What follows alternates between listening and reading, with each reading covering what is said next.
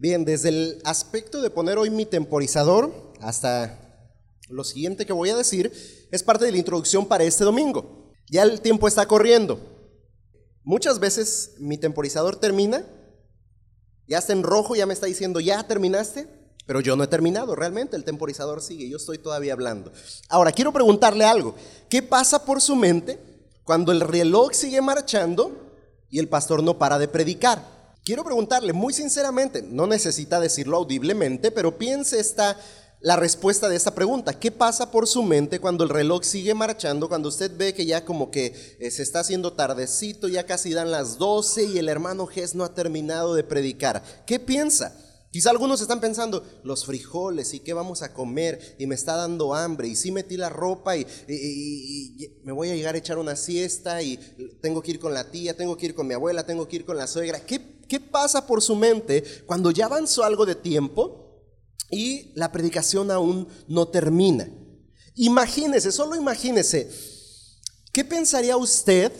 ¿Cuál fuera la respuesta de la iglesia hoy si planificáramos una reunión Digamos esta semana que tenemos visitas, que planificáramos para que les toque también pues a las visitas, ¿verdad? Imagínense que planificáramos una reunión donde por cinco o seis horas no hiciéramos nada más que predicar la palabra de Dios. ¿Está puesto? ¿Aguanta? ¿Participa? Cinco o seis horas donde no hiciéramos nada más que exponer las escrituras. Y cuando digo exponer no es solo leer, no es solo meditar en ella, sino tener una conversación, una retroalimentación, una enseñanza profunda de la palabra de Dios. Menciono esto porque con regularidad la parte de la exposición de la palabra como que curiosamente, aunque no debería ser así, para la iglesia no parece ser un tema de, de que estemos esperando eso. Quizá hay personas en la iglesia que esperan llegar y participar en la música es la parte del servicio como que a veces nos gusta. Quizá los niños esperan salir a su salón. Quizá los adultos esperan eh, que el hermano diga amén y irnos a nuestra casa. También puede pasar, ¿no? Eh, y, muchas veces el tiempo invertido en el estudio de la palabra viene a ser incluso un tiempo de pesadez, un tiempo eh, en el cual estamos con dificultades, aunque no es el tema que vamos a abordar hoy, pero prepararnos para aprender la palabra y estar juntos en adoración el domingo empieza desde un día antes en casita, ¿no? Es parte de. En la actualidad existen, y eso quiero decirlo a modo de ilustración, existen, existe hambre entre los pobres del mundo. Hay hambruna. pareciera, quizá en el contexto en el que vivimos, que no hay tanta hambre como dicen de repente las noticias o como piden las organizaciones, este, no lucrativas, las organizaciones sociales, pero hay hambre en el mundo. Pero hay un problema que es aún mayor y que solo se encuentra en los países donde no falta comida. O sea, aún un problema mayor que la hambruna existe en los países donde no falta comida. Y ese problema tiene que ver con que los padres tienen suficiente dinero y proporcionan buenos alimentos para sus hijos, pero estos no quieren comer. No sé si tenga un hijo así en casa. Usted gasta en la despensa, surte la alacena, tiene de todo en el refrigerador y el chamaco dice, no me gusta, no quiero. Y no come. y lo peor de todo es que usted lo deja, que no coma. Ya luego hablamos de eso en un tema de paternidad y maternidad. Pero ese es un problema. Hay recursos, hay economía, hay países que tienen y es triste ver contenedores llenos de alimentos, eh, bultos de comida tirados a la basura. ¿Por qué? Porque la gente dice, no quiero y lo desecha. No quiero comer y lo hace a un lado.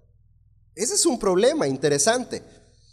Se enferman y a veces muere la gente no por escasez, sino por no ingerir lo necesario hay trastornos alimenticios que llevan a la gente a muerte.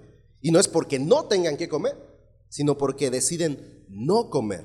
O tener una alteración de, su forma de alimentarse, un descontrol en su eh, forma de alimentar. ¿Por qué estoy mencionando esto? Porque en el aspecto espiritual, en el campo espiritual, también encontramos este conflicto. En la iglesia también encontramos este conflicto. En la mayoría de países encontramos una buena existencia de Biblias, una, una buena accesibilidad a recursos bíblicos, ¿no? Quizá nuestra ciudad no es una ciudad que tiene grandes librerías, creo que ni siquiera existe ya librería, ya cerraron la que existía, creo, porque el tema es que los cristianos no compran libros y las librerías revientan, truenan, porque no compramos libros, porque no compramos Biblias, porque no compramos material para nuestro estudio. tenemos los recursos. Tenemos, si usted fuera a casa y cuenta la cantidad de Biblias que tenemos en casa, yo sé que hay más de una casa de los aquí presentes que tienen más de una sola Biblia.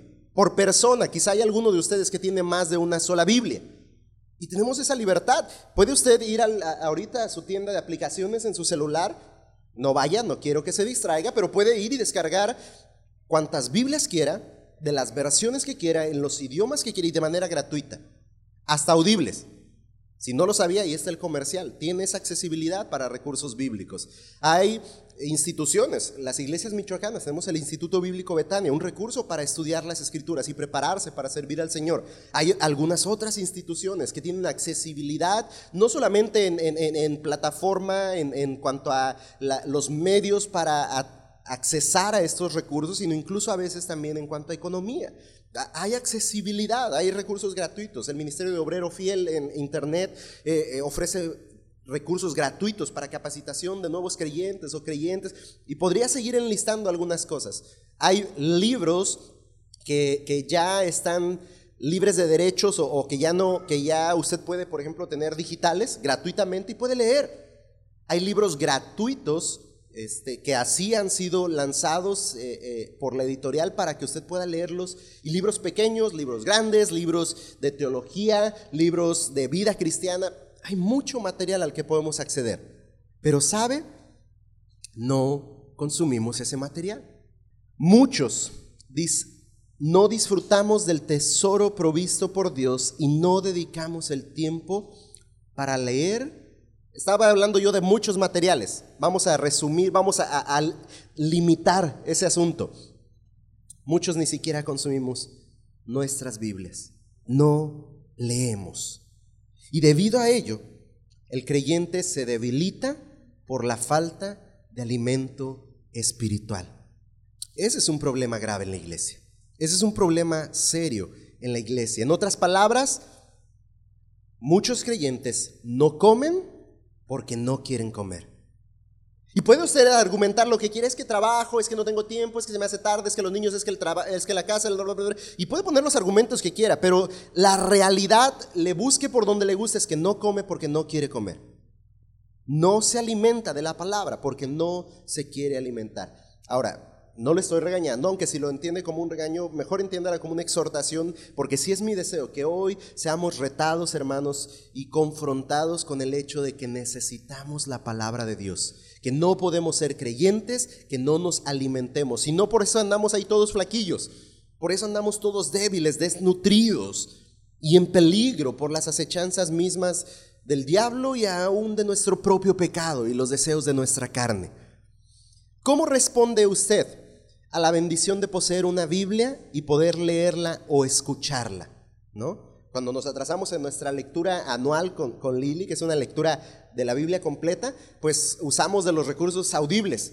Si, si estamos haciendo algún otro trabajo, por ejemplo, si estamos lavando trastes, porque a veces, de vez en cuando lavo trastes, no tanto para que no se acostumbre Lili, pero este, puedo usar de la Biblia audible. Y, es una gran bendición. ¿No? Quizá usted está alimentando al chiquillo, quizá usted está haciendo algo que le, que le deje todavía su atención lista para escuchar la Biblia y estar escuchando un pasaje, quizá conduciendo, es bueno, ¿no? Es mejor que ir escuchando las músicas feas de la radio, ¿no? Hay recursos para esto. Y yo le pregunto nuevamente, ¿cómo responde usted a tan grande bendición de poder tener una Biblia impresa en la versión que quiera, en el tamaño de letra que quiera? Incluso ahora del diseño que quiera.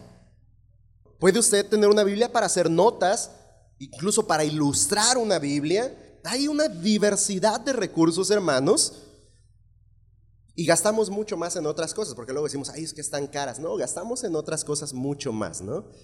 Hay incluso bibliotecas digitales amplias, eh, con muchos recursos, que hacen eh, menor el costo de libros eh, físicos y usted puede tener acceso a ellos. Y vuelvo a preguntar entonces, debido a todo eso que le menciono, ¿disfruta esta bendición de poder acceder a material, de poder tener una Biblia en sus manos, de poder leerla, de poder escucharla? Preguntaría también, ¿estamos agradecidos por este grande privilegio? Y la otra pregunta es aún más específica. ¿Cuándo fue la última vez que dio gracias al Señor por la oportunidad de recibir más de su palabra, aún más de la que pudiera digerir, ¿no? ¿Cuándo fue la última vez que dijo, ay Señor, Gracias por esta palabra que hoy hablaste a mi vida. Gracias por este pasaje que hoy pusiste delante de mí, porque me ayudó en esto. Gracias Dios, porque aún no entiendo todas las verdades de este capítulo que estudié, pero Señor, tú has estado hablando a mí. Ayúdame a, digerir todo lo demás que hay en este contenido. Regularmente luego, ¿qué pasa, hermanos? Que no entendemos dos, tres palabras del pasaje y no, ay, no, no entiendo la Biblia y la cerramos eternamente y no la volvemos a abrir. Yo he escuchado decir a creyentes que no leen porque no entienden la Biblia. Hermanos, qué triste historia. El punto de partida para lograr una transformación en su vida, en su familia, en su casa, en su localidad, en nuestra iglesia, el punto de partida para lograr la transformación del pueblo de Dios es su palabra. Es su palabra. Charles Swindle, en su libro de Pásame otro ladrillo, dice que la principal tendencia renovadora de un avivamiento genuino es la proclamación de las escrituras. Con mucho respeto lo digo, pero hay iglesias que, consideran un avivamiento en la iglesia cuando ya todos están brincando, sudando, gritando, escupiendo y haciendo un desbarajuste y dicen, ah, estamos bien avivados. Eso no es avivamiento. Es una mera emoción. Quizá pueda desprenderse de un avivamiento, pero en eso no se centra un avivamiento. No es algo que usted siente como que se acalambra y dice, ay, como que me estoy avivando. No. La principal, dice este autor, la principal tendencia renovadora en un avivamiento genuino es la proclamación de las escrituras. Podríamos decir de manera práctica que si quiere ver hijos transformados, un esposo transformado, una esposa transformada, una familia transformada, una iglesia transformada, avivada y, y, deseosa de servir al Señor y deseosa de hacer su voluntad, tiene que empezar por las escrituras. Tiene que empezar por las escrituras, no hay de otra. O empezamos a leer, o empezamos a estudiar, o tal cosa como una transformación no sucederá. Quizá usted se ha preguntado, tengo tantos años en el Evangelio, pero como que no he cambiado mucho, como que no he crecido mucho, como que sigo siendo el mismo. Yo le preguntaría, ¿cada cuánto lee su Biblia? De repente hay cristianos a los que tenemos que preguntarles, ¿ya tiene una Biblia para empezar? ¿No? Hay cristianos de 10, 20 años que ni siquiera saben usar su Biblia. Yo creo que hay cristianos que no sabían que existía el libro de Nehemías que estamos estudiando ahora, ¿no? Hay de repente libros que dicen, ¿a poco está en la Biblia? ¿Mardoqueo está en la Biblia? A ver, déjeme ver las caras. Era prueba, ¿verdad? Hay libros. Entonces necesitamos desde empezar a saber usarla y usarla con frecuencia, con regularidad. Entonces, de todo esto vamos a estar hablando. Es la introducción. Déjeme irme rápido porque vamos a ver algunos aspectos aquí en el capítulo 8 de Nehemías con referencia a estar atentos a la palabra. Atentos a su palabra es el título de hecho puesto a este mensaje, atentos a su palabra. Y ese es un llamado, iglesia, hermanos, a estar atentos a su palabra. No solo hoy, en este momento que voy a, a enseñar esto, en nuestras vidas, cada día, cada momento, estar atentos a su palabra es necesario, es vital, es, llámele si quiere, urgente, que usted, que su familia, que la iglesia estemos atentos a su palabra. Primeramente, a su lectura. Empecemos desde lo básico, a su lectura. Versículo 1 al versículo 5 de Nehemías 8. Y se juntó todo el pueblo como un solo hombre en la plaza que está delante de la puerta de las aguas, y dijeron a Esdras, el escriba, que trajese el libro de la ley de Moisés, la cual Jehová había dado a Israel. Y el sacerdote Esdras trajo la ley delante de la congregación, así de hombres como de mujeres, y todos los que podían entender el, el primer día del mes séptimo. Y leyó en el libro delante de la plaza que está delante de la puerta de las aguas desde el alba. Este es un dato interesante, desde el alba hasta el mediodía, en presencia de hombres y mujeres y de todos los que podían entender, y los oídos de todo el pueblo estaban atentos al libro de la ley. Y el escriba Esdras estaba sobre un púlpito de madera que había hecho para ello y un y, y, juntó y junto a él, perdón, estaban Matatías, Semá, Anías, Urías, Ilcías y Masías a, a, su mano derecha. Y a su mano izquierda, Pedaías, Misael, Malquías, Asum, Asbadana, Zacarías y Mesulam. Abrió pues Esdras el libro a ojos de todo el pueblo, porque estaba más alto que todo el pueblo, y cuando lo abrió, todo el pueblo estuvo atento. Se juntó todo el pueblo, dice esta porción. Todo el pueblo, específicamente habla de los que podían prestar atención, de los que podían entender, y estaban reunidos como un solo hombre, una sola asamblea. Hay iglesias que tienen por costumbre Aquí los, hermanos misioneros de verano van a decir, no, ¿y dónde dejan nuestro ministerio? Pero hay iglesias que los niños están en la exposición de la palabra, con la congregación en completo.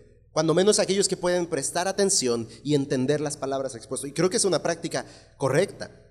Y de repente tenemos por acostumbrado decir, no, que los niños no estén en tal actividad, en tal enseñanza, porque es para adultos y hemos seccionado de repente así la enseñanza y no creo que necesariamente sea lo más saludable. Los niños tienen que escuchar leída la escritura. En escuela dominical, maestras que están presentes, que no están ahorita dando clases, tienen que leer la Biblia con los niños. Abran un capítulo y, y, los que ya saben leer, llévenlos a leer la Biblia. O cuando menos los que aún no saben leer, que escuchen la lectura de la Biblia. No le pido que lea dos capítulos, cuatro capítulos completos, menos todo el Salmo 119, este, pero lea una porción. Los que ya leen, deje que un niño lea una porción bíblica. Eso es parte. La lectura congregacional, tenemos que leer la, la, Biblia. Tenemos que hacerlo juntos. Tenemos que aprender a leer congregacionalmente y estar atentos a la lectura de las escrituras. Todos estaban ahí reunidos como un solo hombre ¿Cuál era el propósito de esta reunión? ¿Para qué se habían convocado en la plaza? No había kermés, no había comelitona, eh, se habían reunido específicamente para escuchar la ley de Dios. Ley que había sido dada por Dios, ley que Dios proveyó para su pueblo, donde estaban escritas las pautas necesarias para que ellos pudieran vivir en comunión con Dios. Entonces el pueblo se reunió para escuchar esta ley. Dios Hoy nos ha provisto la palabra, la palabra escrita, la Biblia, para que todo hombre pueda conocerla y para que todos puedan acercarse a Él por medio del conocimiento de la palabra. No hay forma de conocer al Dios que se reveló específicamente en la escritura. Su conciencia dicta que hay un Dios cuando usted ve el mar, cuando ve las montañas, cuando ve la creación, Dice la escritura que los cielos cuentan la gloria de Dios. Anuncian que hay un Dios existente, creador, soberano, increíblemente ingenioso, todo un artista y lo que le dicte cual sea el paisaje que esté recordando o pensando ahorita en su mente. La creación habla que hay un Dios, pero específicamente Dios ha dispuesto en su voluntad revelarse a nosotros los hombres a través de su palabra su palabra escrita, su palabra inspirada de principio a fin. Así es que Dios nos ha provisto su palabra para que nosotros los hombres podamos conocerle a través de ella y podamos acercarnos a Él. Y de en este sentido, hermanos, iglesia, la escritura debe estar al alcance. Por eso yo les he dicho, cómprele una Biblia a sus hijos, una buena Biblia. Hay Biblias con materiales resistentes para niños más pequeños, hay Biblias completas, incluso con ilustraciones, hay Biblias con eh, extractos o historias resumidas, pero que llevan todo el panorama bíblico, pero que se resumen para contar esas historias a niños más pequeños. Hay Biblias en diversas versiones. Yo sé que la mayoría de ustedes aman Reina Valera 60 y es sagrada para muchos, ¿no? Pero yo le recomendaría comprarle una NTV a su niño o una NBI para que pueda leer y en un eh, eh, lenguaje más actual él pueda digerir esas palabras cuando apenas está empezando a leer. Pero usted lo pone en Reina Valera 60, más vosotros sois el... Se traba el niño. Use los recursos, expóngala a la lectura bíblica, que esté a su alcance. Y aquí habla acerca de esto. Dice que, que debe estar al alcance para todo hombre. Esdras lee la ley delante de toda la congregación presente, es decir, todo hombre, mujer y todos los que podían entender. Eso incluye menores de edad, que podían entender la lectura expuesta ese día. No estamos hablando de lactantes, obviamente, estamos hablando de niños. Pienso yo que estando ya en una dinámica de enseñanza en escuela, son capaces de tener atención, especialmente primarios en adelante, de tener atención a una lectura pública e incluso a una explicación de algo de las escrituras. Así es que debe estar la escritura al alcance de todos. Hermanos, si ha cometido el error de no darle accesibilidad a la palabra a sus niños, es hora de que algo haga y cambie eso. Expóngalos a la lectura bíblica, lea con ellos. Quizá al despertarse, quizá al acostarse, quizá en ambos horarios, quizá a mediodía, quizá a través de un culto familiar, quizá a través de un, tiempo de adoración familiar, quizá un día deje a uno de sus niños que de un devocional familiar, exponga a sus pequeños. Ahora, quizá debemos empezar que si ellos no lo ven leer a usted, no crea que tan fácilmente van a leer. Quizá un niño que tome un aprecio por la lectura va a empezar a leer por sí mismo aunque sus papás no lean, pero es muy raro. Necesitan verle leer a usted. Haga accesible la palabra en su casa, varones. Hagamos la palabra accesible en nuestros hogares para todos, para todos. En cualquier lugar, en cualquier lugar. Esdras lee la ley en la plaza. No había sillas de plástico con eh, reposaderas para los brazos. No lo creo. No creo que hayan rentado mueble para eh, estar en la plaza y estar escuchando esas varias horas la lectura de la ley. Dice Alain, no había ventiladores, seguro que no había ventiladores, no había ni siquiera micrófono, no había un parlante donde Esdras estaba ahí eh, públicamente. Lo que sí dice que es bíblico, aquí estamos incorrectos, dice que era un púlpito de madera, ¿no? En lugar alto. Y le escuchaban y todos veían cuando él abría el libro de la ley.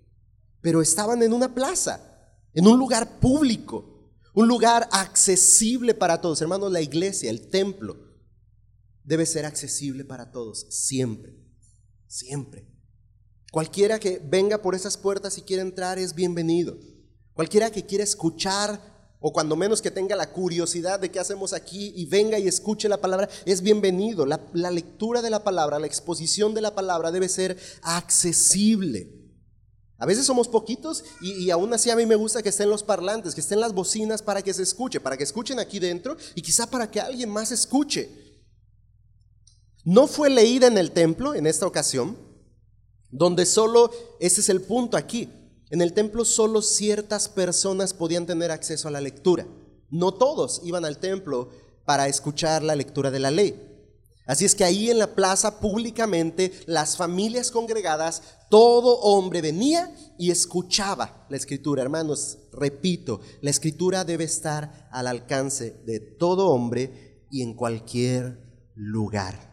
Hay iglesias que de repente celebran lecturas eh, continuas de la Biblia en alguna plaza pública. Qué interesante, qué interesante práctica. Y ahí pasa la gente y de repente quizá puedan decir, estos están locos, pero no falta quien va escuchando un poco de lo que de la, de la Biblia se está leyendo. ¿no? Cuando yo era joven, podía leer, leía muy poco, pero podía leer cualquier cosa en, en cualquier lugar, pero como que me daba no sé qué sacar la Biblia, me sentía raro y ahora cuando veo un creyente que hasta en el transporte público va y saca su Biblia y está leyendo un poco, digo, qué bueno, qué bueno que, que, que, ese testimonio se da. La Biblia debe ser accesible. Quizá hermano, si usted tiene los recursos, la facilidad, puede comprar recursos para regalar.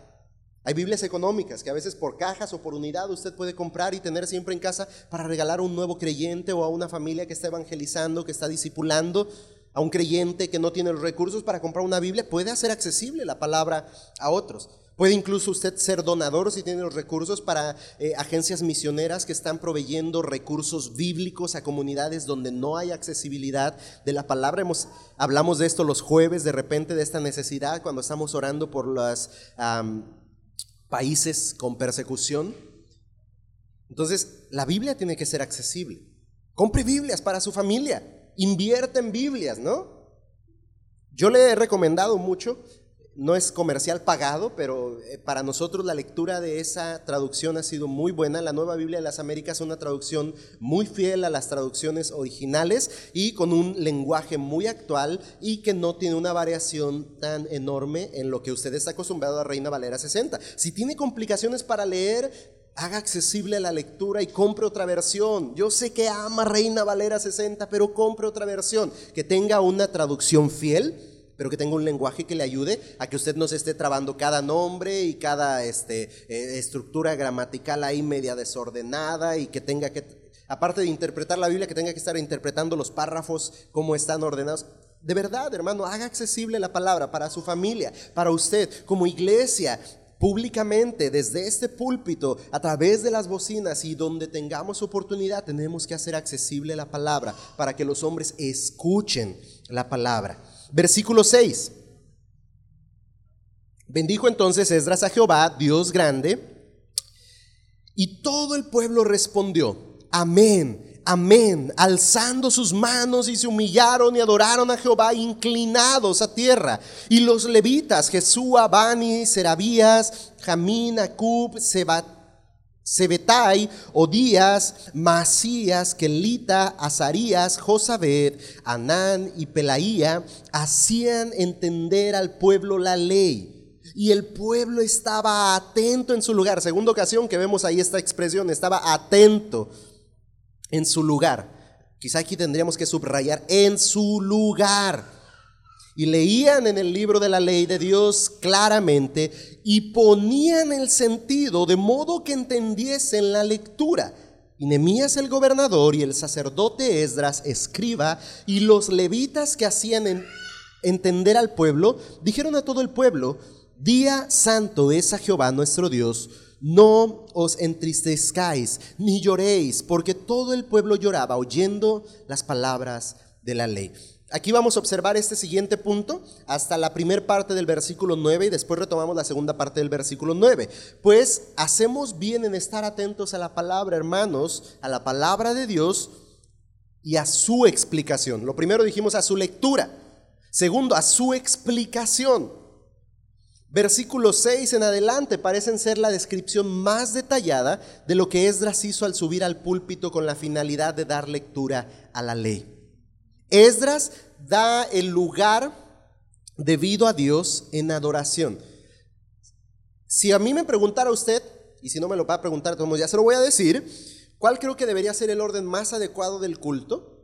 Yo creo que solo tenemos gracia por los, por los que llegan de repente un poquito más tarde, pero yo pienso que la exposición de la palabra debería ser primordial y después nosotros responder en adoración. Porque lo que estamos viendo aquí es que el pueblo después de leer la ley de Dios, la palabra de Dios, adoraban al Señor y decían amén, amén, y cantaban y adoraban en respuesta a lo que Dios les había hablado.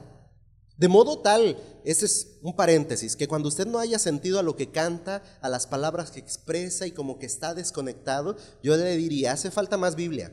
Hace falta más conocer a Dios y estudiar las escrituras, para que entonces, deslumbrado por lo que Él es y lo que Él revela a través de su palabra, usted pueda responder adoración, en adoración a todo lo que Él es.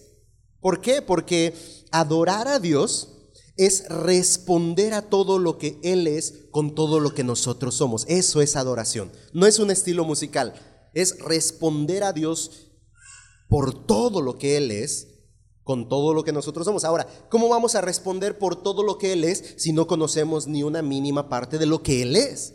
Así es que tenemos que ir a la revelación de la palabra de Dios para poder adorar a Dios. La adoración es la actitud correcta con la que nos podemos acercar a la palabra de Dios. Pues nuestros corazones deben estar dispuestos siempre a responder adecuadamente a lo que Dios nos dice. Y para eso, cada mensaje de la palabra debe ser claramente entendido en nuestras vidas. Todos, la realidad es que todos, hermanos, podemos entender las escrituras. Todo creyente puede, eh, más específicamente, todo creyente puede entender las escrituras. Me voy a meter un poquito en un dilema que no voy a disponerme hoy a explicar. Pero todo creyente puede entender las escrituras. Entonces eso me llevaría a pensar que alguien que verdaderamente no cobra sentido a la palabra de Dios, la razón puede ser que no ha nacido de nuevo, que está en tinieblas, que está en oscuridad y que la luz de la palabra no alumbra su corazón porque primeramente necesita ser rescatado de esa oscuridad para que entonces sus ojos sean abiertos y la luz del Evangelio brille en sus corazones y la palabra de Dios venga a ser pertinente, real y viva en su vida. Entonces, pero todo el que ha nacido de nuevo, todo el creyente verdadero puede entender las escrituras. El principio más importante para interpretar las escrituras, hermanos, el principio más importante de la interpretación bíblica es que la Biblia se interpreta a sí misma. Ese es el principio más importante. Que si usted está leyendo Nehemías, quizás se va a apoyar del profeta Ageo, quizás se va a, apoyar del Antiguo Testamento en la ley para entender algunas de las cosas que usted está viendo aquí. ¿Qué es lo que hemos hecho? Cuando vamos al contexto del libro y decimos, ¿por qué el pueblo se encontraba en cautiverio en Babilonia? ¿Por qué no estaban viviendo en Jerusalén? Ah, es que lo que aconteció fue esto. Ah, y es que pasó por consecuencia de esto. ¿Y quién es ese Nemías? Ah, Nemías estaba sirviendo al rey en Susa, capital del reino, y ahí entonces vino su hermano me explico con esto, usted lee un poco atrás, lee un poco adelante, ve en el contexto de toda la Biblia. Ahora, no puede sacar una parte de la Biblia para decir que afirma o que enseña algo si no tiene congruencia con todo lo demás que la Biblia enseña, ¿no? Por eso es que este principio es importante. La interpretación bíblica se debe en primera instancia a la misma palabra. La Biblia se interpreta por sí misma. Así es que si usted de repente ha creído, no, es que yo necesito a alguien que me explique, quizás sí alguien que le ayude a entender, alguien que le ayude a, aprender a estudiar la Biblia, pero con solo la Biblia y usted en una isla puede estudiarla y entenderla. Es decir, su mensaje puede ser entendido a la luz de la misma escritura, así que todo hombre puede ser entendido de la palabra de Dios con la ayuda del Espíritu Santo. Y por eso tiene que ser alguien que ha nacido de nuevo, alguien en quien el Espíritu habita, para que esa palabra sea entendida. Mas para dar sentido al mensaje de la Escritura hay que tener en cuenta lo que mencionaba hace un momento, el contexto en el que la misma ha sido escrita. Y el contexto puede referirse, hermanos, a idioma, a tiempo, a cultura, y entre algunos otros elementos más. Eh, aquí no hemos dado cómo estudiar la Biblia, ¿verdad? El curso. Eh, lo, hicimos en Flor de Abril. Yo creo que pronto vamos a, a, convocar quienes deseen tomar este taller de cómo estudiar la Biblia y vemos algunos principios de interpretación como estos. Cómo observar el contexto, cómo interpretar ciertas partes de la escritura en referencia quizá a su em, eh, eh, modo literario, ¿no? Como los poemas de los salmos, de los cantares, eh, los libros de sabiduría como Eclesiastés, como Proverbios. Entonces, pero eso es mucho más amplio. Solo le menciono ahorita, tenemos que observar, hermanos, la Biblia en su contexto para poner sentido a las palabras de la Biblia, ¿no? Así es que si usted cada día solo lee un versículo que le aparece en Facebook y con eso ya considera haberse alimentado, yo le recomendaría, quizá inicialmente está bien, arranque el día, pero más adelante en el día lea el contexto de ese versículo, lea el capítulo completo si es necesario, lea un poco acerca del autor de ese libro, lea la condición en la que se encontraban, vamos a decir, los corintios, cuando Pablo estaba escribiendo a los corintios, estudiamos esta carta no hace mucho, hermanos, hay que observar el contexto para saber qué dice Dios de la Biblia ¿Qué dice Dios en la Biblia? Para entender qué dice en este versículo en específico, ¿no? El pasaje de Nehemías, en este pasaje, los levitas son los que le ayudan a Esdras a poner sentido a la lectura de la ley.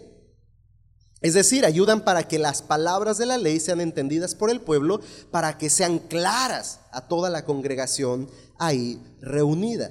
Y hermanos, Dios hoy usa a sus siervos para ayudar a otros poniendo sentido a su palabra.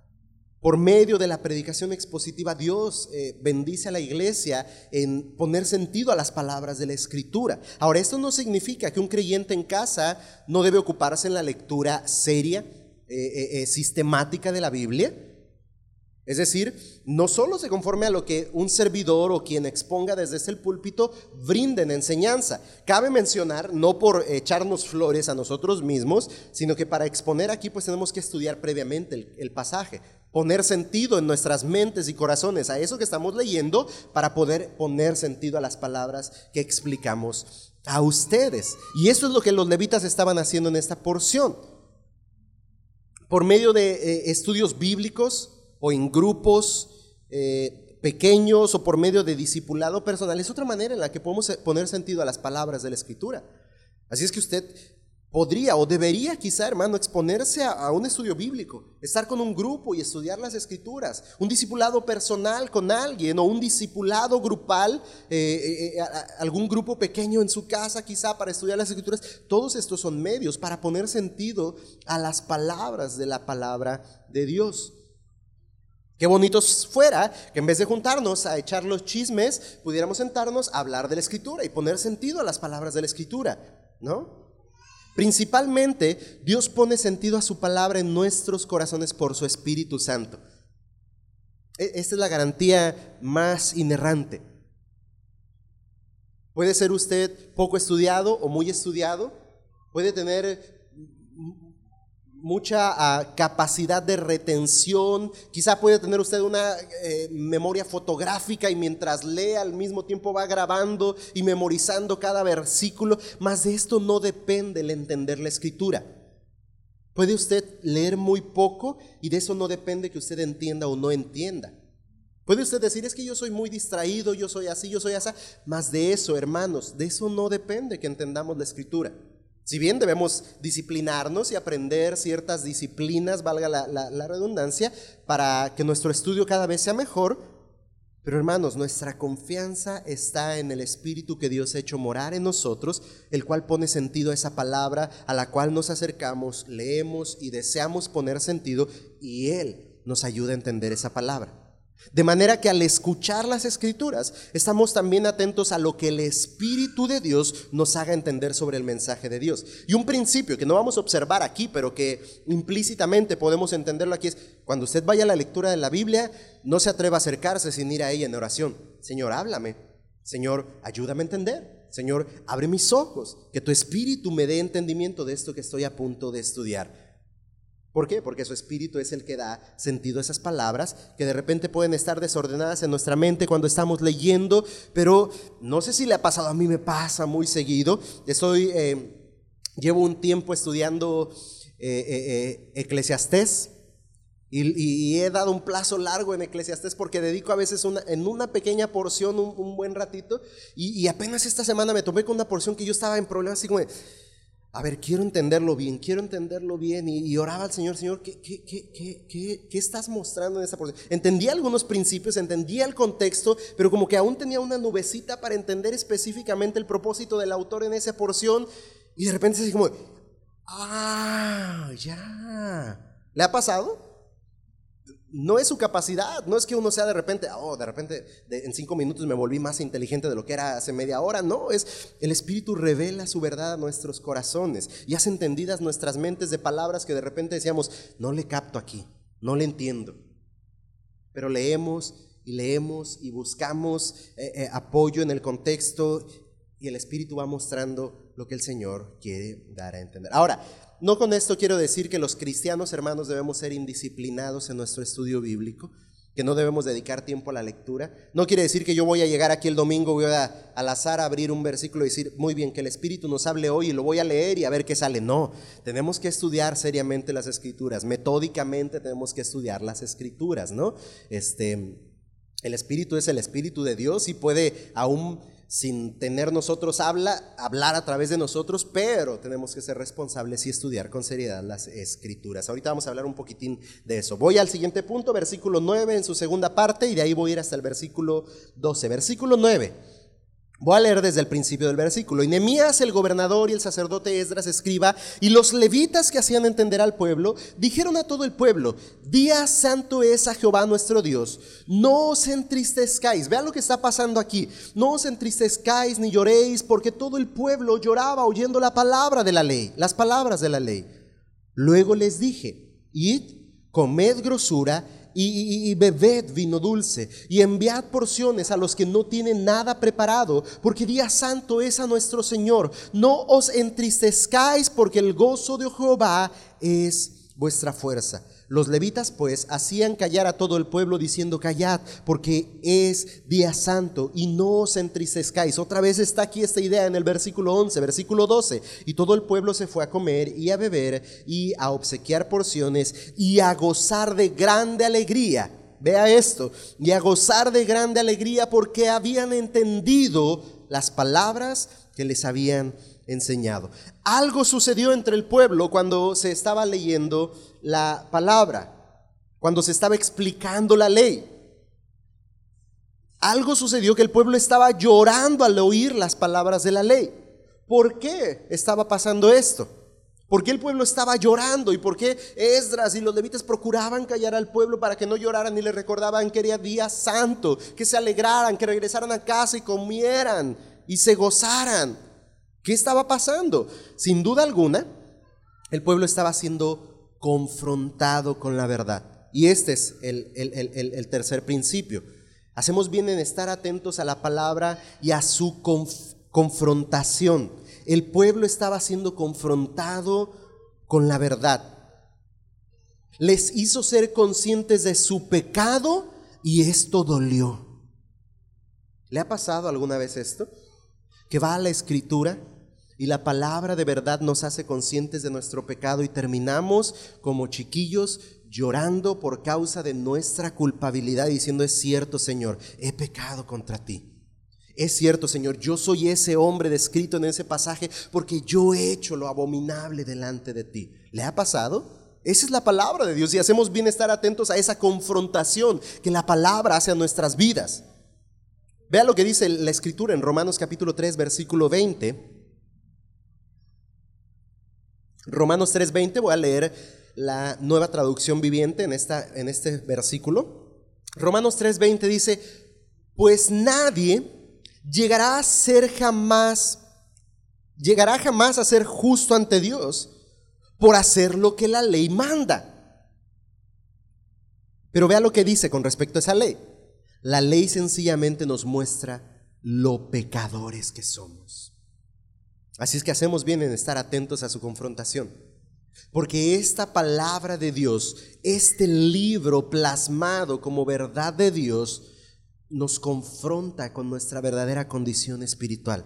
Ante la palabra de Dios usted no puede llegar y decir soy bueno sin que ésta le diga no eres bueno, no hay bueno ni siquiera uno.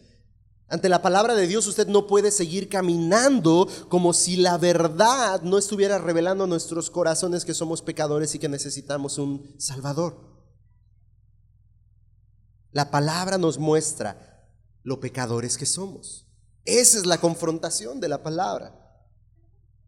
Así es que Cometeríamos un error como iglesia si dejamos de predicar del pecado para que usted no sienta feíto. Aquí vamos a hablar de puro amor, de pura gracia, de pura misericordia, porque eso como que del pecado incomoda a los hermanos y están dejando de venir porque estamos hablando mucho de pecado. Es de lo que la Biblia habla. La Biblia nos hace ver como pecadores. De hecho, la Biblia primeramente nos revela esa verdad, pues de ahí viene el hecho de que usted y yo entendamos nuestra necesidad de un Salvador como hombres pecadores. Hebreos 4:12, Hebreos 4:12 y 13 nos dice también, porque la palabra de Dios es viva y eficaz y más cortante que toda espada de dos filos y penetra hasta partir el alma y el espíritu, las coyunturas y los tuétanos y discierne los pensamientos y las intenciones del corazón.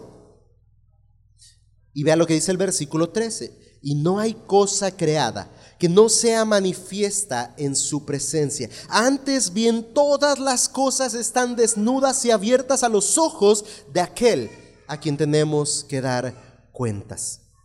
La palabra es efectiva, es viva, es eficaz en todos los sentidos, incluyendo en el hecho de escudriñar nuestras mentes, nuestros pensamientos, nuestros corazones. Todo queda al descubierto delante de la verdad de la palabra de Dios. Todo queda descubierto. La lectura en este libro de Nehemías, en el capítulo 8, en esta ocasión produjo convicción de pecado. Esa es la razón por la cual el pueblo estaba llorando ahí amargamente. Porque estaban entristecidos, porque la ley les hizo ahí entender que habían pecado. Ahora, hermanos, pero ¿de qué sirve al pueblo solamente llorar al saberse pecadores? ¿De qué sirve a usted y a mí solo eh, después de nuestra lectura de una mañana terminar llorando y entender que somos pecadores y llorar y llorar? ¿De qué sirve el solo llorar? Ahora el pueblo debía entender que no bastaba con la tristeza por su pecado, sino que ahora en gozo tenían que levantarse y ahora tenían que comprender la verdad del Dios de misericordia, de gracia y de amor que estaba obrando a su favor. Hermanos, si Dios nos hace entendidos de nuestro pecado a través del estudio de las escrituras, a través de su palabra y su espíritu en nuestras vidas, debemos encontrar gozo tras esto. Quizás se va a enfrentar a un momento de tristeza al sentir que ha defraudado a su Dios, que ha pecado contra él, y será parte natural, pero tras esto debe inundarse su corazón de gozo. ¿Por qué? Porque Él está brindándole una nueva oportunidad donde su misericordia puede actuar a su favor si se arrepiente de sus pecados y vuelve a Él. Es decir, que la palabra nos muestra cuán pecadores somos para llevarnos a Cristo. Que la palabra nos hace entender cuán pecadores somos para llevarnos a Dios. El pecado provoca tristeza, mas la verdad de Dios produce gozo por la esperanza del perdón que hay en Cristo Jesús. Así es que si usted lee una porción donde siente que le está dando con todo, esas que suele llamar usted pedradas, pues siga leyendo y siga leyendo hasta que se tope con la esperanza bienaventurada de aquellos que confían en Cristo y su corazón se llene de gozo y diga, sí, yo soy ese pecador, pero también soy ese inmerecedor de gracia que hoy entiende que en Cristo ha sido perdonado. Esa es la palabra de Dios, así es que hacemos bien en estar atentos a su confrontación. Podríamos decir, no le saque pues. Si le confronta y si le hace entender que es un pecador, glorifique a Dios porque Él está teniendo misericordia de usted al decirle, hijito, tú eres pecador, tú erraste, tú incumpliste. Y a ese mismo tiempo recuerde que entonces Él está diciendo, ven a mí. Si confiesas tus pecados, Jesucristo es fiel y justo para perdonarte y limpiarte. Si confiesas tus pecados, Él te perdona. Y hay nueva vida para que al que a Él acude y confiesa y cree en Jesucristo como Salvador. Entonces, si Dios hoy le habla a través de la escritura y le dice, tú eres pecador, esa es una oportunidad que Dios le está dando en su gracia y misericordia para que corra a Él. No para que corra de Él, sino para que vaya Él a sus brazos de amor y de misericordia y reciba de Él perdón y restauración. Así es que hacemos bien estar, en estar atentos a su confrontación. Cuarto, versículo 13. Cuarto principio ahí. Versículo 13. Al día siguiente se reunieron los cabezas de las familias de todo el pueblo, sacerdotes y levitas, a Esdras el escriba para entender las palabras de la ley, y hallaron escrito en la ley de Jehová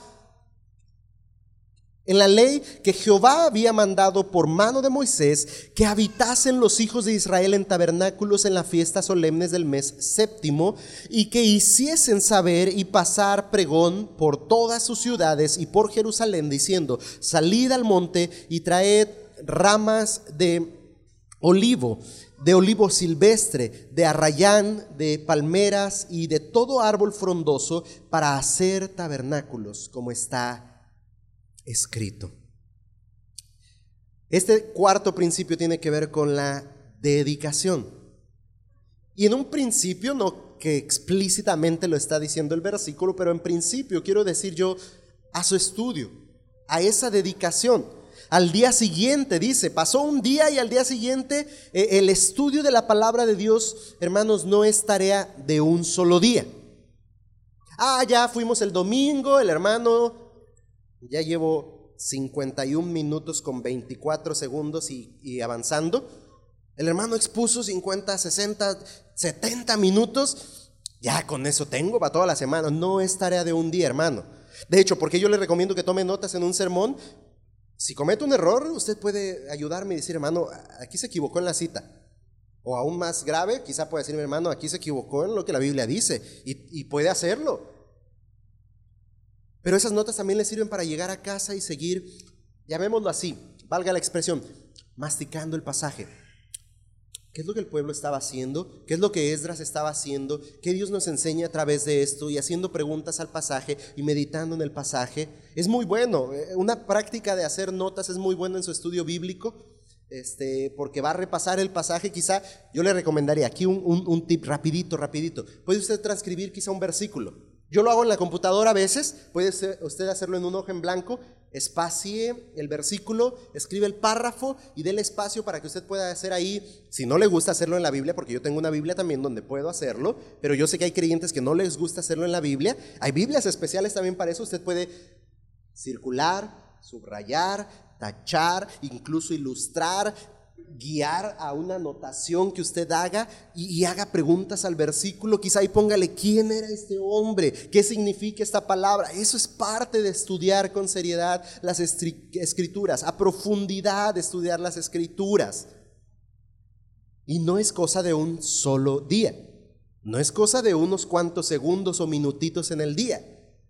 Yo le animo a que empiece de poco en poco y al rato va a querer más tiempo.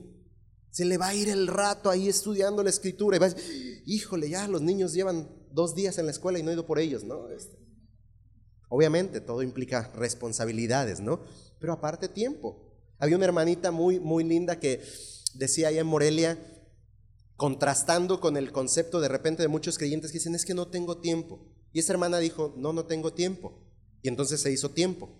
Y si su día empezaba a las seis de la mañana, ella empezó su día, digamos, a las 5 o 4 de la mañana para poder estudiar la escritura. Y entonces se dio cuenta que sí tenía tiempo, ¿no? ¿Qué tiene que hacer para estudiar la Biblia? No lo sé. Cada uno sabe ahí. Las cabezas de hogares, hablemos primero de las cabezas de hogares. En este caso, se reunieron nuevamente. No bastó con la lectura del día de reunión, deseaban aún saber claramente lo que decía la ley Aproximadamente el tiempo que pasaron estos ahí en este tiempo de lectura fueron cinco horas. Y esas cinco horas no fueron suficientes. Regresaron al siguiente día para poder seguir poniendo sentido a las palabras. Ahora, ¿qué tan importante es este aspecto de las cabezas de los hogares? Hermanos varones, usted debería quizá estar como varón en Betania, estudiando teología, estudiando doctrina, estudiando métodos de estudio, tomando las herramientas que le sean necesarias para guiar a su familia en el temor del Señor, para ser usted sacerdote de casa, para predicar en casa, para tener sus tiempos devocionales, para aclarar las escrituras con su esposa. Hay principios que hablan de esto en la escritura. Para aclarar la escritura a sus hijos, para que si los hijos si le vienen y le hagan una pregunta, usted diga, ah, enseguida te contesto, mi hijo, o vamos a estudiarlo. No porque no quiera yo que diga, ah, pregúntale al pastor. Está bien, puedo responderle, pero ¿qué si papá le dice, ahorita, lo, lo, ahorita le ponemos sentido, hijo? Quizá usted no tiene la respuesta, pero puede decirle, ahorita vamos a ver qué dice, ¿no?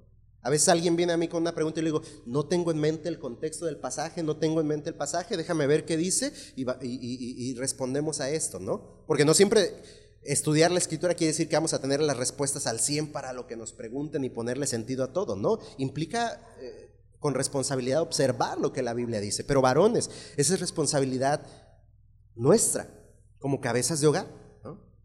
Hay una, ese es otro ejemplo, una de las jovencitas que nos visitó de Morelia eh, hace unas semanas, eh, optó por una decisión que pocas veces escuchamos y nosotros estamos gozosos con Lili cuando su mamá nos compartió esta noticia.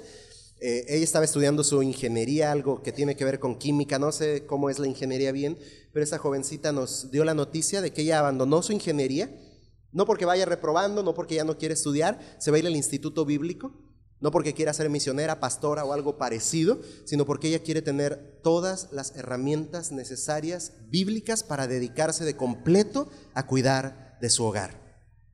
Hermanos, hacen falta más creyentes que digan, yo necesito la Biblia para mi familia, yo necesito la Biblia para criar a mis hijos, para enseñarles esto, para enseñarles aquello, para enseñarles principios, valores. Yo necesito la Biblia simplemente para nutrirme yo mismo. Necesito encontrar sentido a estas palabras porque yo necesito esas palabras. Y de ahí en adelante mi familia necesita esas palabras, hermanos. Si no estamos haciendo esto, estamos cometiendo un grave error. Y la pregunta aquí de reflexión es, ¿cuánto tiempo dedicas al estudio de la Biblia para ser entendido de ella? Ya no estamos hablando de lectura, ya pasamos hace un ratito de la lectura. ¿Cuánto tiempo dedicas al estudio de la Biblia? Ahora, hermanos, aquí es muy válido que usted pueda, un servidor está en toda la disposición de decir, hermanos, que yo no sé cómo estudiar la Biblia. Y nos ponemos a ver cómo estudiar la Biblia. Desde sencillo, si usted es muy estudiado, pues vemos conceptos un poquito más, más complejos, ¿no?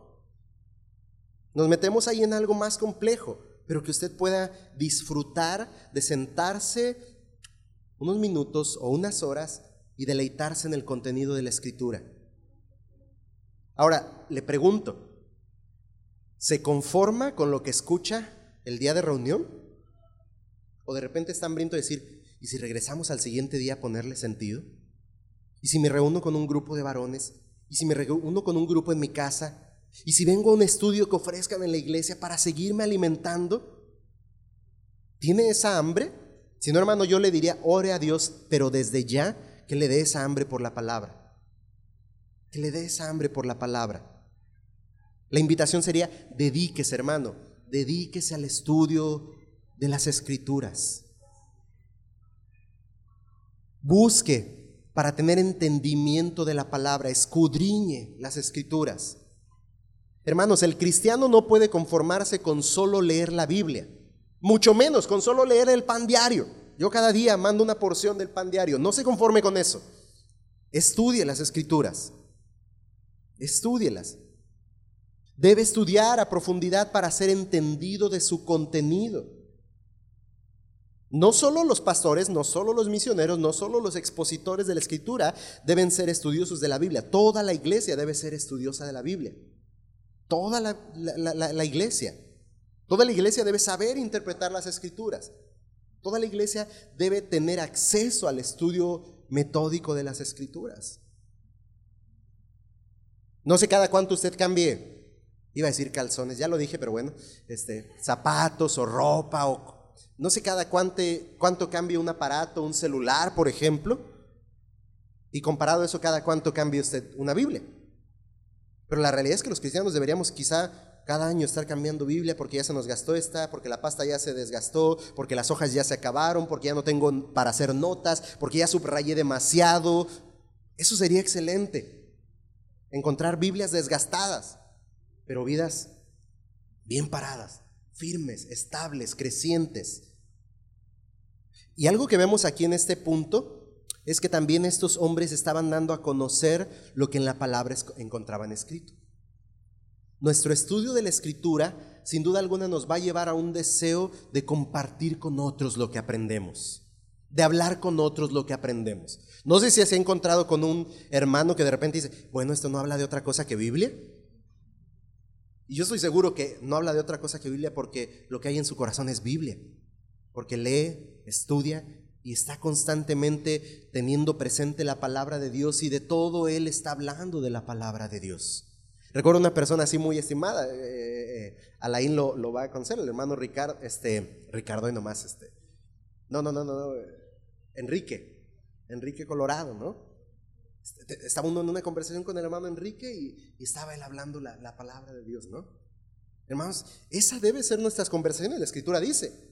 Que debemos ser llenos de la palabra de Dios para que esas sean nuestras conversaciones, llenas de la palabra de Dios. No estoy diciendo que en todo momento digamos, bueno, llegó otra vez el momento de predicar y acabamos de comer, vamos a predicar. No, pero que estamos siendo nutridos, estamos, que aquello que aprendimos, ah, hermano, ahorita que tú estás llorando por esto, mira, yo estudié en la escritura esta mañana esto y quiero compartirlo contigo y animarte y vamos orando y vamos buscando del, del Señor en esta manera. Esa debería ser la conversación de los santos.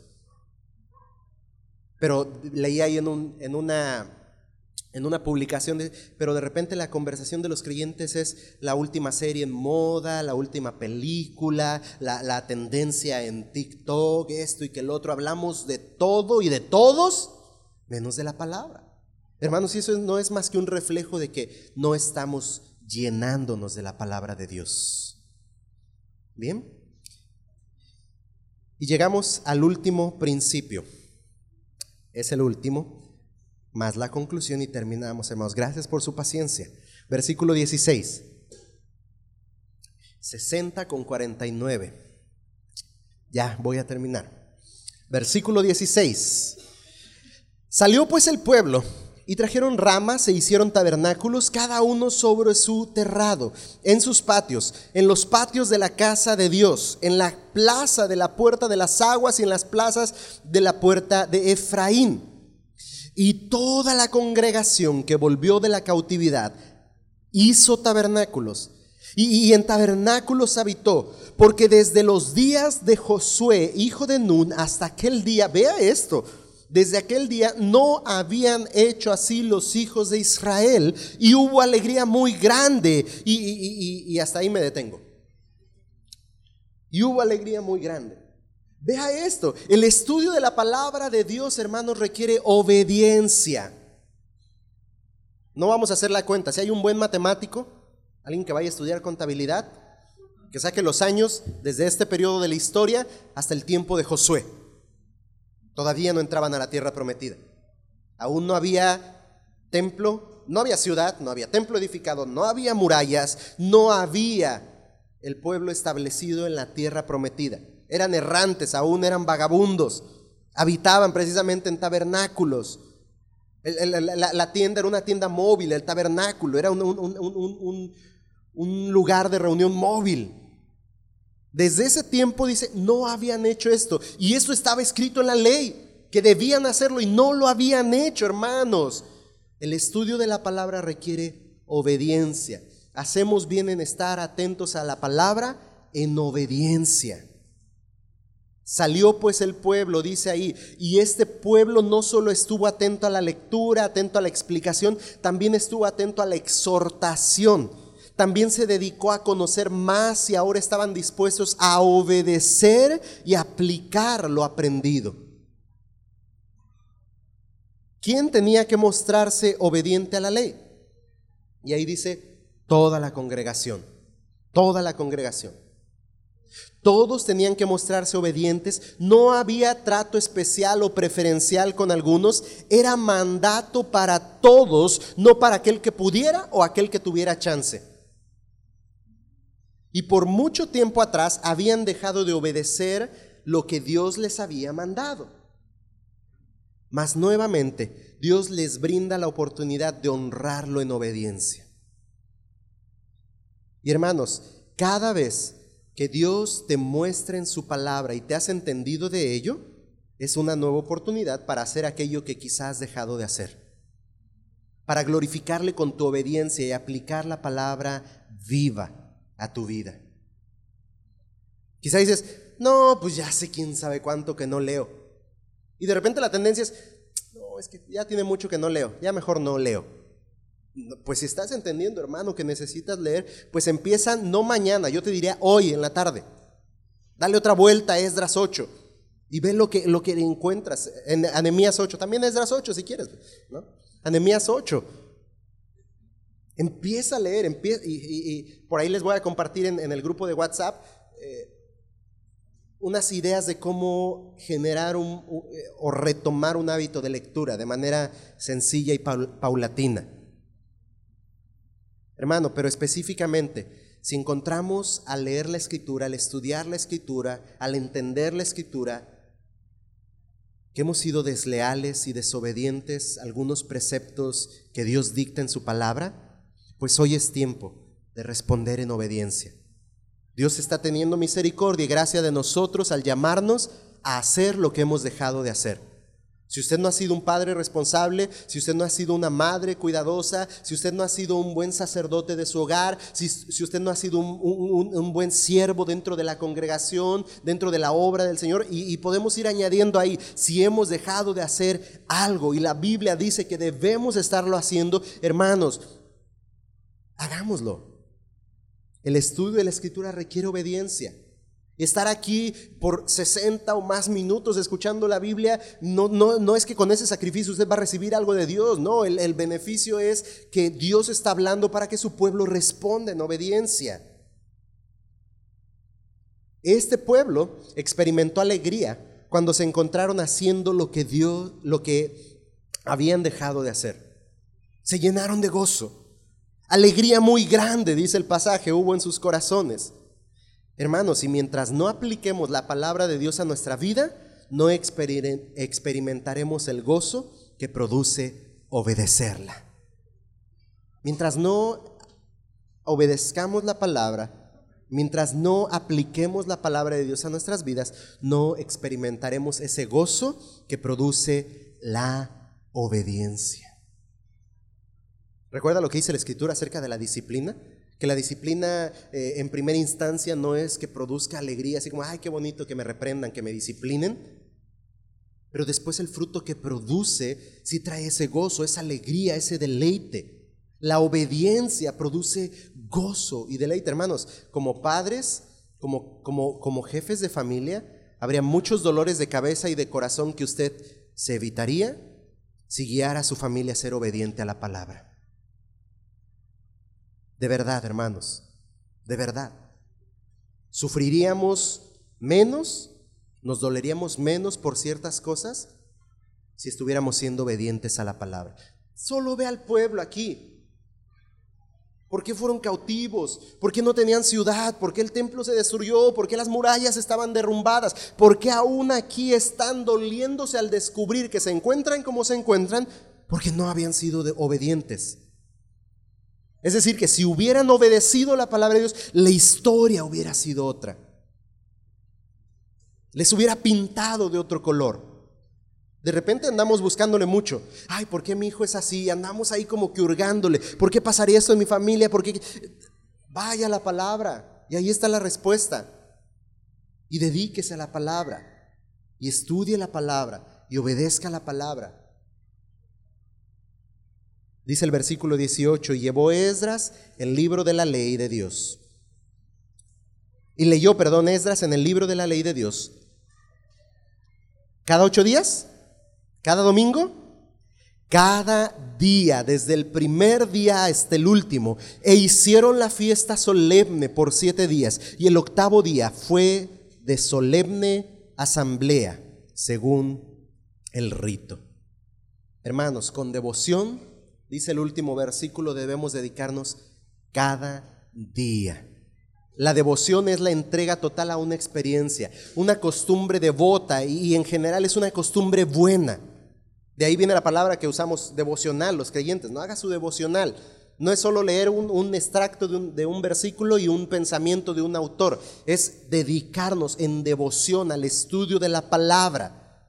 El cristiano, hermanos, puede, debe tener una devoción a la palabra de Dios, entregarse y tener el buen hábito de un estudio continuo, de un estudio constante de las escrituras.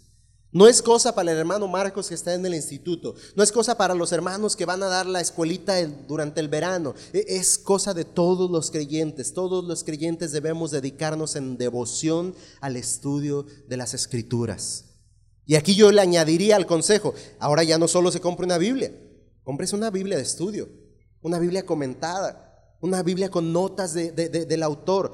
Cómprese un diccionario bíblico, cómprese un comentario bíblico. Empiece a hacer crecer su biblioteca para que usted pueda ser un estudiante de las escrituras. ¿No tiene para esos recursos? Pues cómprese su buena Biblia, júntese con creyentes maduros, como con creyentes inmaduros, y crezcan juntos en el estudio de la palabra de Dios.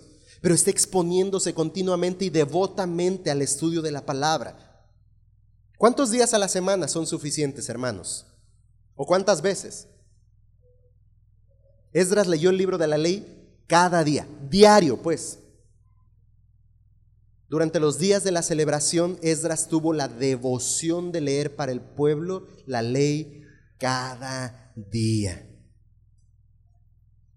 Y de repente, otra enseñanza, otra predicación. Quizá alguno de ustedes esté pensando ahorita, ¿de veras ya va a acabar? ¿Y de veras ya voy a acabar? Pero de repente eso refleja cuán poca hambre tenemos de la palabra, cuán poco tiempo dedicamos al estudio de la misma.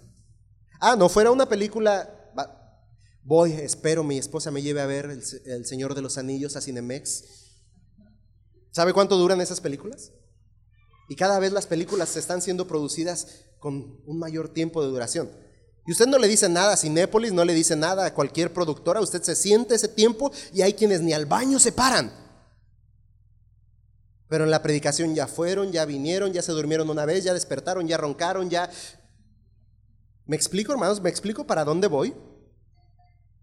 No había un día o tiempo suficiente para conocer más de la ley. De la misma manera, hermanos, el creyente debe anhelar cada día el conocimiento de la palabra, de tal manera que no encuentre saciedad en un par de lecturas sino que cada día esté buscando más y más, porque la palabra misma dice que la ley de Jehová es perfecta, que convierte el alma, el testimonio de Jehová es fiel, que hace sabio al sencillo, los mandamientos de Jehová son rectos, que alegran el corazón, el precepto de Jehová es puro, que alumbra los ojos, el temor de Jehová es limpio, que permanece para siempre, los juicios de Jehová son verdad, todos justos deseables. Ve al versículo 10 ahí del Salmo 19, deseables son más que el oro y más que mucho oro afinado y dulces más que la miel y que la que destila del panal. Tu siervo es además amonestado con ellos, en guardarlos hay grande galardón. El salmista ahí en el Salmo 19 no está diciendo esto por mero compromiso, sino porque es alguien que se ha dedicado en devoción a la lectura de la palabra y encuentra en ella su delicia y encuentra en ella su deleite. En el corazón de cada hijo de Dios, hermanos, debe haber el deseo y la firme decisión que hubo en Esdras. Cantamos eso, ¿no? En un himno. Porque Esdras había preparado su corazón para inquirir la ley de Jehová y para cumplirla y para enseñar en Israel sus estatutos y decretos. Así es que hermanos, hacemos bien en estar atentos a la palabra de Dios, a su lectura, a su explicación, a su confrontación, a su estudio, a su aplicación. Hacemos bien, iglesia, en estar atentos a la palabra de Dios con devoción, con dedicación. Y hermanos, de verdad lo repito, estoy con todo gusto y para mí es de verdad un deleite servirles si usted viene y me dice, hermano, ayúdeme a entender la escritura.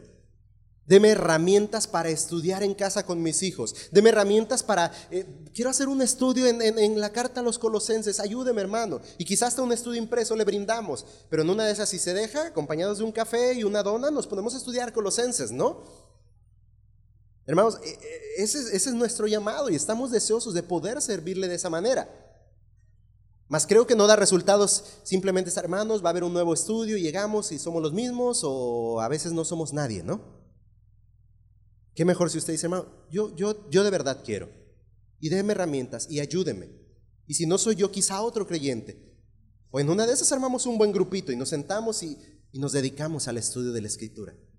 Hermanos, nuestra iglesia debe ser un centro de capacitación para los creyentes, donde estemos creciendo en el conocimiento de la palabra, donde estemos desarrollando estudiantes serios de las escrituras, que seamos fieles y devotos al estudio de la misma. Y termino citando segunda de Pedro, capítulo 1, versículo 19. Segunda de Pedro 1, 19 al 21. Ahí la escritura nos dice, tenemos también la palabra profética más segura a la cual hacéis bien en estar atentos como a una antorcha que alumbra en lugar oscuro, hasta que el día esclarezca y el lucero de la mañana salga en vuestros corazones, entendiendo primeramente esto, que ninguna profecía de las escrituras es de interpretación privada, porque nunca la profecía fue traída por voluntad humana, sino que los santos hombres de Dios hablaron siendo inspirados por el Espíritu Santo. Y hablamos ya de esto, solo quiero decir, la palabra no es inaccesible, la palabra es accesible para el creyente. Si el Espíritu mora en nosotros, el Espíritu alumbra nuestros corazones y nos hace entendidos. Ahora, vivimos en un mundo de oscuridad. Vivimos en un mundo en decadencia por causa del pecado. Y con mucha más urgencia y necesidad, necesitamos la palabra, dice ahí, como una antorcha que alumbre en lugar oscuro. Ahora, en dos sentidos tiene esta aplicación y con esto termino.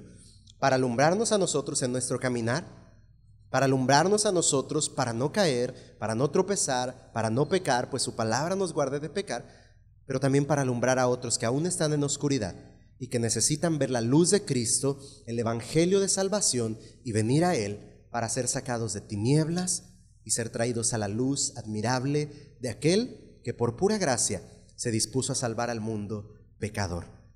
Así es que nosotros necesitamos la palabra también para ser guías de otros, para alumbrar a otros. Hacemos bien en estar atentos a la palabra de Dios.